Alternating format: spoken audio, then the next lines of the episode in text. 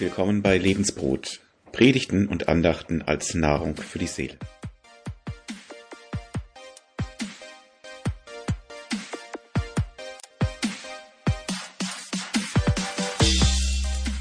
Vor einigen Wochen sollte der Boden in unserem Gruppenraum erneuert werden.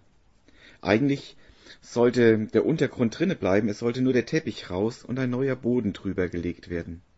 Doch nachdem der alte Teppichboden entfernt war, zeigte sich, dass das Parkett marode und teilweise verschimmelt war. Darauf konnte kein neuer Boden verlegt werden, wenn er stabil und haltbar sein sollte. Meines half nichts, das alte Parkett musste raus, und es wurde sauber entfernt und dann eine neue Grundlage, ein neuer Unterboden gelegt, um anschließend den neuen Boden aufkleben zu können. Es wäre eine teure und sinnlose Flickschusterei gewesen, hätte man versucht, den neuen Boden einfach über den maroden Untergrund zu legen. Wer würde so etwas tun? Wer würde Neues auf Marodes legen? Wirklich? Irgendwie beschleicht mich dabei so ein mulmiges Gefühl. Gehen wir eigentlich genauso sorgfältig um, wenn es sich dabei um unser eigenes Leben handelt? Ist der Untergrund unseres Lebens und Glaubens auch solide verlegt?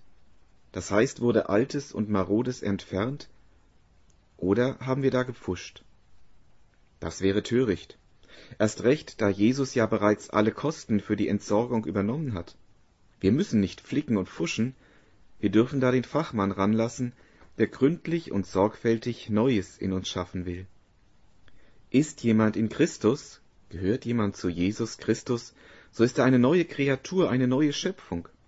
Das Alte ist vergangen, Siehe, Neues ist geworden, heißt es im zweiten Korintherbrief. Ja, Jesus schafft eine gründliche und sorgfältige Erneuerung unseres Lebens. Lassen wir ihn machen.